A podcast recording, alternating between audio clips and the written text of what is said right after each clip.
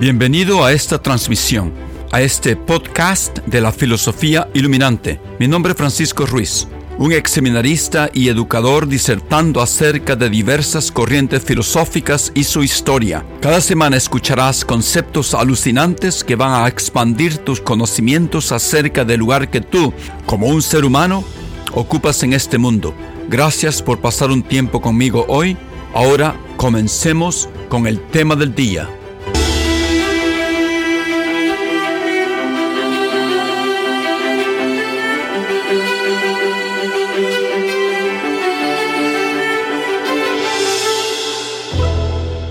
Buenos días, eh, buenas tardes, buenas noches. Este es eh, Francisco Ruiz, hablándoles de nuevo desde Boston, Massachusetts, USA, USA. Antes de empezar, quiero clarificar algo acerca de estas grabaciones.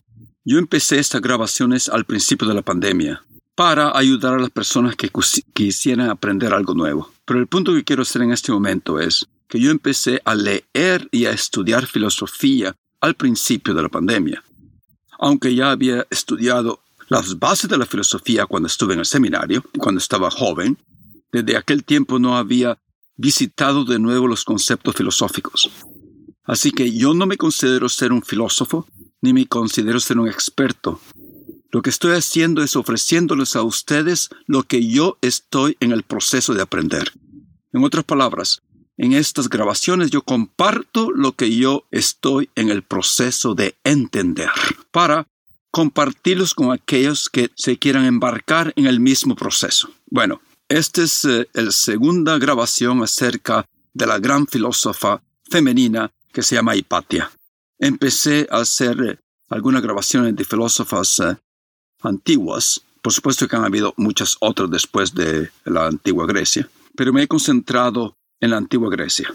Esta, en esta segunda grabación vamos a continuar con los antecedentes intelectuales y amplio contexto histórico de Hipatia. En el episodio uh, anterior hablamos de los orígenes y de la potencia intelectual de Alejandría, de, una manera general. Hoy vamos a comenzar a especificar un poco más. Eh, vamos a hablar acerca de sus eh, grandes luminarias, de sus grandes cerebros, porque Alejandría se hizo famosa, famosa no por la situación geográfica donde estaba al norte de Egipto, sino por el concepto que tenía los grandes magnates, los grandes reyes, los grandes faraones ptolomeicos de acerca del mundo y acerca del conocimiento. Entonces vamos a hablar acerca de sus luminarias, de sus grandes cerebros célebres, que ustedes ya conocen, y de la convergencia, integración y algunas síntesis atrevidas que se hicieron en Alejandría, algunas síntesis filosóficas que se intentaron en el museo y en la biblioteca de Alejandría. Y, todo esto es solamente mi propósito es para propósito aquí es para entender el trasfondo, para entender los antecedentes del clima social de donde surge Hipatia. Porque creo firmemente que para entender a un personaje histórico tenemos que entender sus antecedentes históricos. Entonces, cuando tengamos todo este marco intelectual entendido, todo este, pintemos todo este panorama intelectual e histórico, creo que nos va a ayudar a entrar de lleno a los detalles específicos de la vida, la obra y la muerte de Hipatia. Bueno, comienzo con el primer cerebro, el famoso Euclides. ¿Quién no ha oído hablar de Euclides? Eh, no se sabe dónde nació, pero sí sabemos que Euclides escogió trabajar en Alejandría.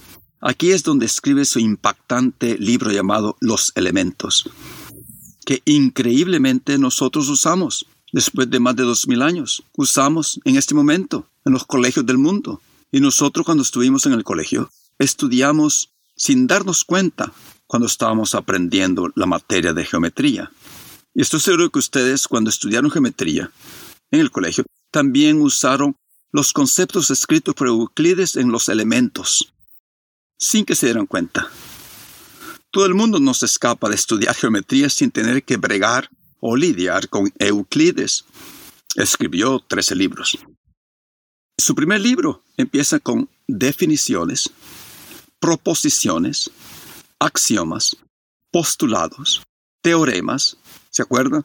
Un dolor de cabeza tratar de interpretar y describir los teoremas que teníamos que hacerlo.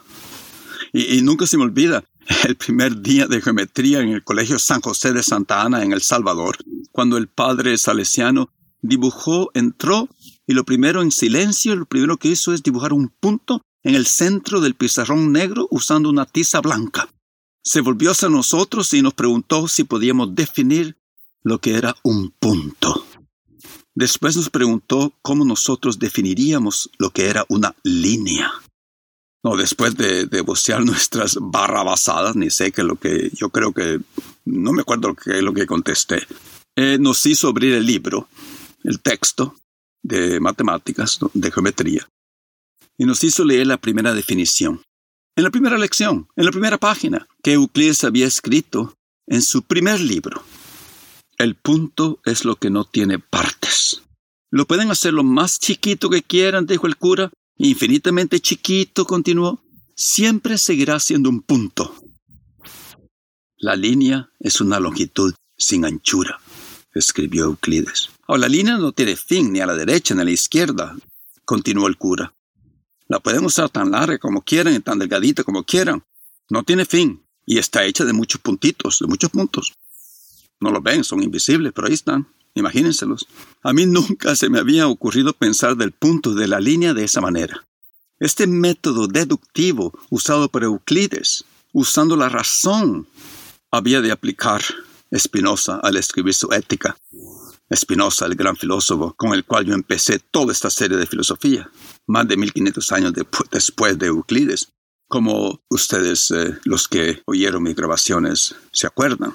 Bueno, tengo que hacer una aclaración aquí acerca de las matemáticas. En el tiempo de Alejandría, las matemáticas, la astronomía y la astrología estaban íntimamente ligadas porque las matemáticas, los números, desde Pitágoras, se habían considerado casi como una esfera ideal llena de un poder casi espiritual. Las matemáticas, incluyendo Platón, tenían una naturaleza divina. Era un camino hacia lo que los griegos llamaban el uno. En otras palabras, podemos entender el uno como lo que nosotros entendemos Dios en este momento. El uno era algo como algo supremo, totalmente trascendental, que no, que no contenía ninguna división, ninguna multiplicidad, que no contenía ninguna distinción. E, ese uno estaba más allá de cualquier categoría que nos pudiéramos inventar del ser o del no ser. Bueno, la meta central de algunos filósofos, y hubo algunos filósofos, que hablaremos de esos de filósofos después, llamados neoplatónicos, era acercarse al uno, a Dios. Las matemáticas, como venía diciendo, se pensaba que ayudaban a descubrir las leyes escondidas del universo. Los números tenían una verdad escondida que había que entender simbólicamente. En otras palabras, las matemáticas y sus secretos nos conducían hacia un acercamiento más cercano, bueno, redundante, pero más cercano al mundo y a su creador. A esto le sumaban la astrología, los filósofos griegos. Eh, porque abordaban los astros y estrellas del firmamento como casi divinos. Y Platón hizo lo mismo, eh, que tenían el poder de revelarnos verdades y de alguna manera vislumbrar el futuro de los humanos. Esta posición había de meter en problemas a Hipatia con sus cálculos matemáticos. Por eso estoy mencionando esto. Pero en este momento basta decir que en este momento que los, en esos momentos de Hipatia, que los cristianos fundamentalistas y fanáticos en el tiempo de ella veían a las matemáticas como hechicería. Se decían lo siguiente, si estos matemáticos en el museo o en la biblioteca pueden medir la circunferencia de la Tierra, que solamente Dios puede hacer, de seguro tendrían que estar con el diablo. Bueno, sigamos eh, con las personas célebres. Eh, me encanta eh, enumerar estos grandes cerebros. Y todo pasó en Alejandría. el otro gran matemático, investigador de Alejandría, se llamaba Arquímedes. ¿Quién no ha oído hablar de este hombre? De su legendaria exclamación, ¡Eureka! que aprendimos en el colegio. Cuando salta de la tina o bañadera al descubrir que su cuerpo había desplazado un poco de agua. Notó que el nivel del agua había subido. Al ver esto se dio cuenta que él podía medir el volumen de su cuerpo, igualándolo a la cantidad de agua desplazada. Bueno, para decir la verdad, Arquímedes nació en Siracusa, al sur de Italia, pero su trabajo se hizo en Alejandría. Aunque unos, unos, escritos que he estado leyendo, como usted le dije, que muchas veces la historia, los datos, las fuentes eh, primarias son bastante ambiguas y uno tiene que hacer su propio criterio y su propio juicio. Algunos dicen que, que de verdad Arquímedes nunca fue a Alejandría o que enseñó. Y otros dicen que sí, vivió en Alejandría y enseñó en Alejandría. Bueno, pero una cosa es cierta, que en Alejandría se recopilaron y se estudiaron sus obras una fuente que nosotros decimos esto, lo afirmamos, es porque hubo otro matemático que se llama Eratóstenes. Y Eratóstenes menciona a Arquímedes como su mejor amigo y hace referencias a las obras de Arquímedes. Aristóteles, ah, ah, perdón, Eratóstenes, como gran matemático, sí enseñó en Alejandría. No solamente enseñó, fue el director de la biblioteca. Su gran hazaña matemática fue deducir la circunferencia de la Tierra entendiendo que la Tierra era una esfera. Como ya lo había dicho Pitágoras 200 años antes, hasta introdujo meridianos y paralelos en su primer mapa de la Tierra. Esto es increíble. Eratóstenes usó geometría y trigonometría para desarrollar su trabajo. ¿Cómo lo hizo? Bueno, el cuento es este. Observó que durante el solsticio de verano, el obelisco de Alejandría producía una sombra, pero algunos amigos le decían que en Siena, en otra ciudad al sur de Alejandría, un poco lejos de Alejandría, durante el mismo solsticio de verano, los rayos del sol caían directamente sin producir ninguna sombra en el pozo ni en el suelo. Entonces él midió los grados del ángulo de la sombra del obelisco de Alejandría midió la distancia entre Alejandría y Siena. Basado en esas medidas elaboró unos triángulos y midiendo sus ángulos correspondientes, espero que se acuerden ustedes cuáles eran los ángulos correspondientes en las primeras páginas de geometría. Y era bien divertido dibujarlos y, y saber cuáles eran iguales. Bueno, los ángulos correspondientes son iguales, así como los estudiamos en el colegio. Pero pudo él no solo medir la circunferencia de la Tierra, sino hasta medir la distancia en la Tierra entre la Tierra y el Sol. Y especuló que la Tierra tenía que ser redonda. Increíble. Eratóstenes se apoyó en los pensamientos de otro matemático, y este otro matemático se llamaba Aristarco de Samos. Aristarco, en Alejandría, aunque con algunos cálculos un poco erróneos, lo perdonamos, concluyó que el Sol era muchísimo más grande que la Tierra y la Luna, y se preguntó cómo era posible que una esfera tan grande pudiera darle vueltas a la Tierra. Tendría que ser al revés, se dijo. La Tierra y su Luna le dan vueltas al Sol, concluyó, y la Luna le da vueltas a la Tierra y rotan en su propio eje. Increíble. Hubo otro gran matemático y astrólogo en Alejandría que se llama Claudio Ptolomeo. No tiene nada que ver con los faraones, no siglos después de Arquímedes. Había de construir un modelo geométrico y geocéntrico del Sol, de la Luna y de las estrellas basado en el movimiento de los planetas y casi un siglo antes de Hipatia. Claudio Ptolomeo pone la Tierra en el centro del universo.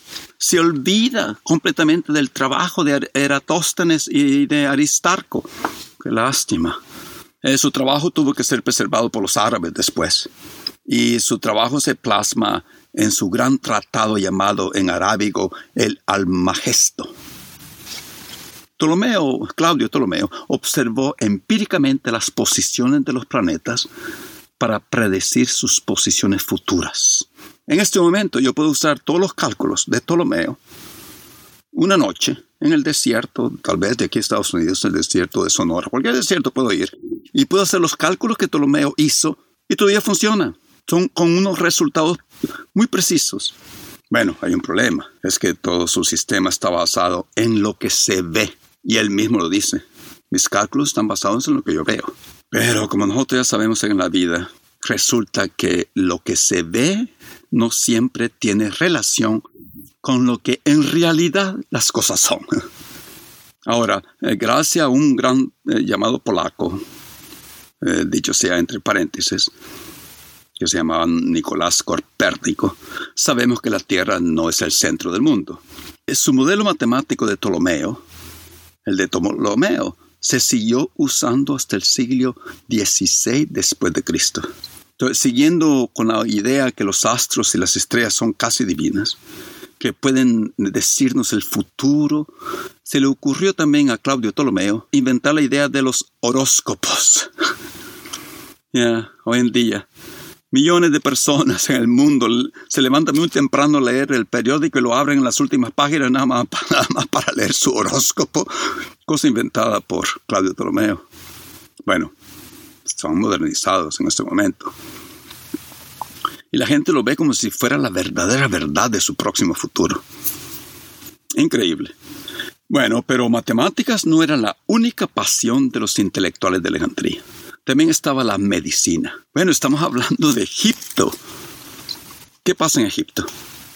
Bueno, en Egipto, de, ¿por qué son famosos los egipcios? Eran los expertos, expertos en el proceso de la momificación que requería un gran conocimiento del cuerpo humano, un conocimiento bastante específico como disectarlo. En Alejandría se descubre que el corazón es el centro del sistema circulatorio. Muchísimos años antes que un inglés que se llama William Harvey, que, fue contemporáneo de Spinoza, supuestamente dice que lo, que lo descubrió. Bueno, entre comillas.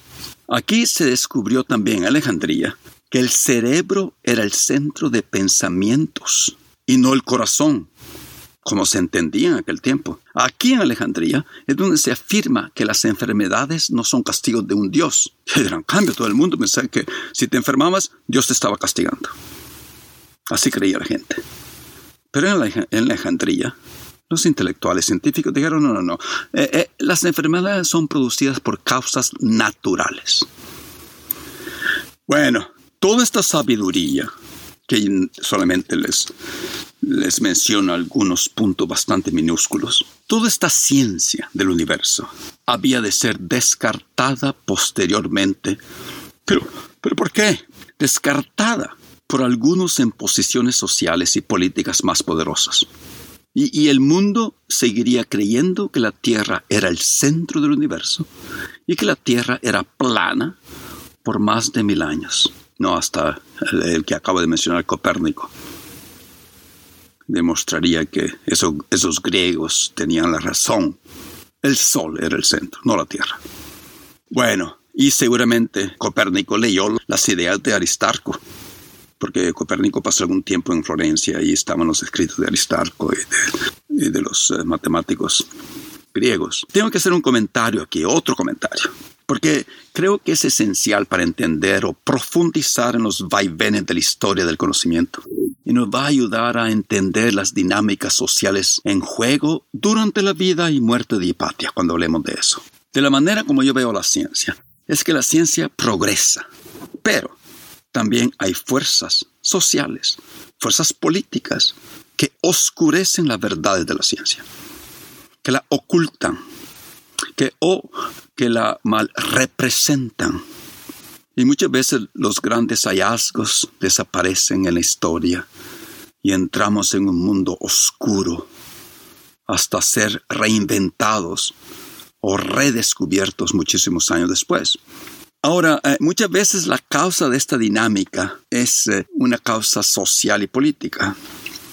Eh, existen regularmente y generalmente grupos de seres humanos en todas las sociedades del mundo que no quieren perder el poder social y político en su sociedad. No quieren cambiar, quieren conservar.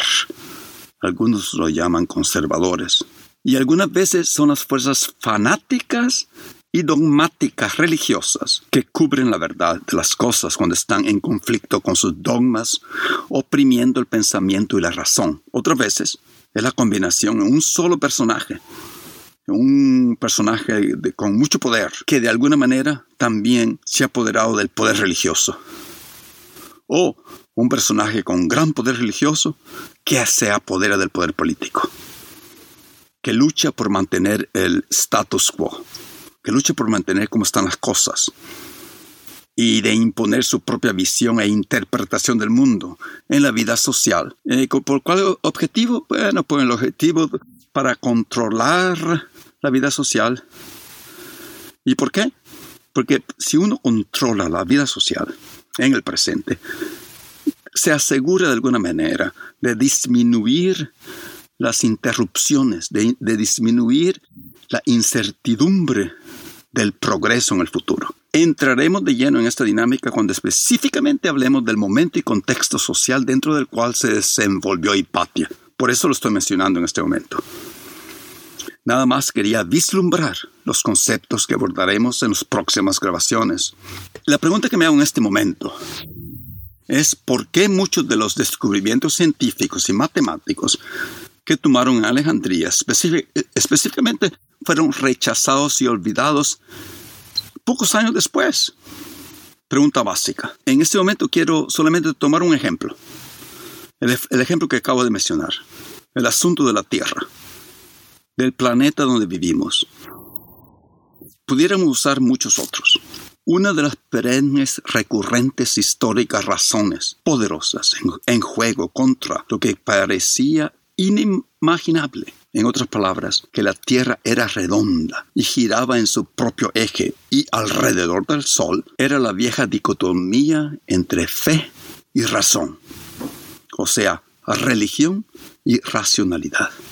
Hasta el mismo Platón, sorprendentemente, por ejemplo, insistía que sí se podía analizar este mundo corrupto usando la razón, pero esos cuerpos celestiales incontaminados, puros, como él los veía, esos no, puesto que esos se podían encontrar solamente en el cielo, en el paraíso, donde se sentaba la espiritualidad pura, los cuerpos divinos. Era impensable reducir esas esferas celestiales divinas como la tierra a un montón de rocas que giraban alrededor de un infinito vacío. Aristarco, con sus calculaciones matemáticas, se le descartó culpándolo como herético en Alejandría. Y se obscureció, casi desapareció completamente de la historia. Y por supuesto que ni por qué mencionarlo, que las cosas siguen igual en el presente. Discutiremos, repito, esta dinámica en las futuras grabaciones haciendo alusión a la presente pandemia del COVID, donde algunos juegan el mismo juego de conspiración social para mantener su poder. La otra razón para no aceptar que la Tierra era redonda en aquel tiempo y que la Tierra giraba alrededor del Sol, era que se veía como imposible que los dioses hayan creado hubieran creado al universo sin tener como centro al hombre. La Tierra tenía que ser el centro, era lógico. En la Tierra es donde habitaba el hombre.